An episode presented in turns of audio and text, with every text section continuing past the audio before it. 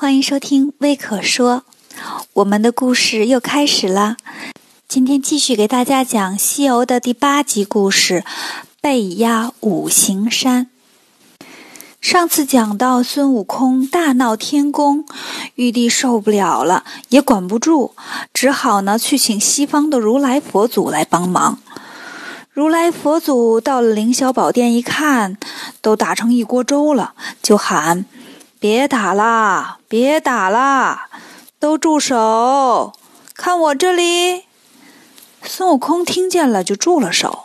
见来了个大佛爷，烫了一脑袋卷儿啊，就问：“你是谁啊？”如来笑着说：“我的名字叫如来。你这么闹，到底想干嘛呀？”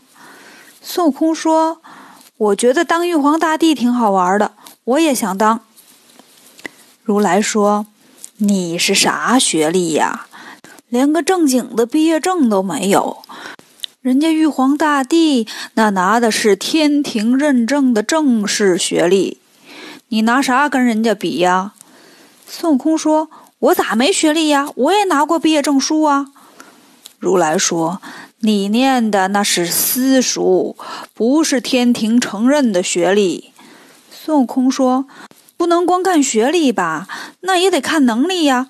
我会七十二变，我长生不老，我会驾筋斗云，我一个跟头就是十万八千里。如来说：“我不信。这样吧，咱俩打个赌，你要是能一个跟头从我这右手里翻出去，算你赢，你就来当玉皇大帝；要是翻不出去，那你就输了。”我就得惩罚你。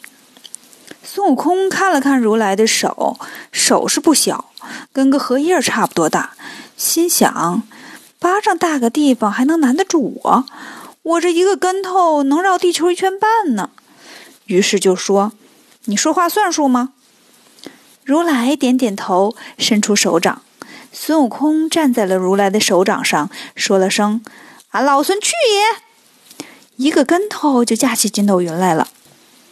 孙悟空飞呀飞呀，不知道飞了多久，恍惚看见前面出现了五根肉红色的大柱子，孙悟空就停下来了，叹了口气说：“哎，刹车没踩住，看来我这是到天边了呀！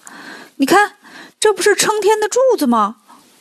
瞧瞧，没文化多可怕呀！”孙悟空以为天像屋顶一样是用柱子给撑起来的呢。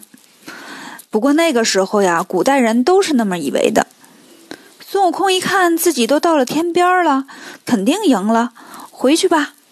转念又一想啊，我就这么回去了，如来不认账怎么办呢？我得留下点记号。他拔下一根毫毛，吹口仙气，叫了声“”。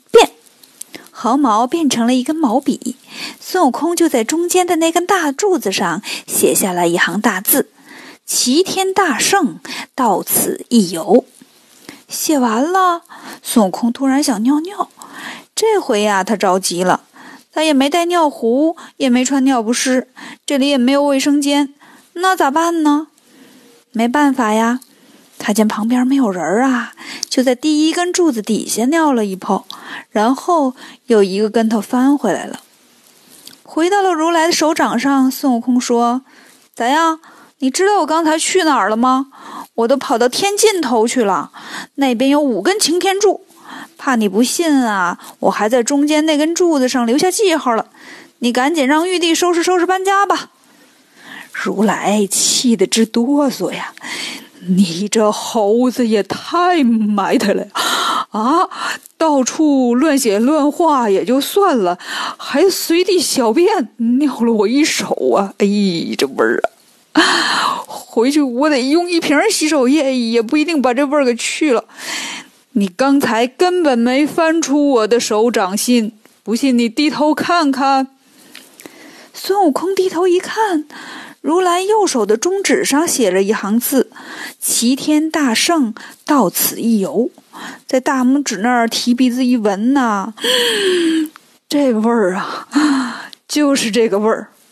孙悟空愣了，这是怎么回事儿啊？就说：“我不信，你等着，我再来一趟。如来害怕他再尿一泡啊，急忙一翻手掌，变成了一座五行山，把孙悟空压在了下面。玉帝一瞧，乐坏了，哈哈，还是如来本事大呀！这下我们终于可以愉快的玩耍了。呃，咱再开个庆祝会吧。如来说：“你们玩吧，我得回去洗手了。”玉帝说：“别介呀，我这儿也有好的洗手液，你就在这儿洗吧。洗完了，咱们庆祝一下。”如来说：“那好吧。”于是，所有的神仙都来参加庆祝。大伙儿都说：“如来佛祖，您法力无边呐，把孙悟空都给干败了。您给这庆祝会起个名吧。”如来说：“那就叫安天大会吧。”于是呀，各路神仙争着在这安天大会上表演节目，歌曲呀、舞蹈啊、相声啊、小品呢，可热闹了。大伙儿正乐呵呢，有个神仙慌慌张张跑来说：“不好了，不好了！那猴子力气大，从山底下探出头来了。”如来说：“没有事儿。”从袖子里呢拿出一张纸，上面有六个外国字儿。安玛尼巴咪姆对身边的徒弟说：“你去把这个贴在五行山的山顶上，他就钻不出来了。”如来徒弟就去了，拿纸啊往山顶上一贴，果然呢，孙悟空刚把手伸出来，还没等起身，又被压住了。如来把五行山附近的土地公公叫出来说：“你在这儿看着这猴子。”他饿了，你就喂他点铁丸子吃；他渴呢，你就喂他点铜汁儿喝。等他惩罚期满呢，就会有人来救他了。就这样，孙悟空被如来压在五行山下了。如来回到了他住的西天灵山大雷音寺。很多年过去了。这天呢，如来把那些个佛爷呀、金刚啊、菩萨呀都叫过来说：“咱开个会吧。”如来说：“呀，我把孙悟空那猴子压在五行山下也有，等我算算啊，二五一十三五一十五，嗯，也有五百年了。这些日子没什么事儿啊，我闲得挺难受的，就到各处看了看。哎，现在有些人呐，真是坏透了。”当官的贪污腐败不作为，地痞流氓呢横行乡里搞垄断，公交车上老头跟孕妇抢座啊，打得头破血流。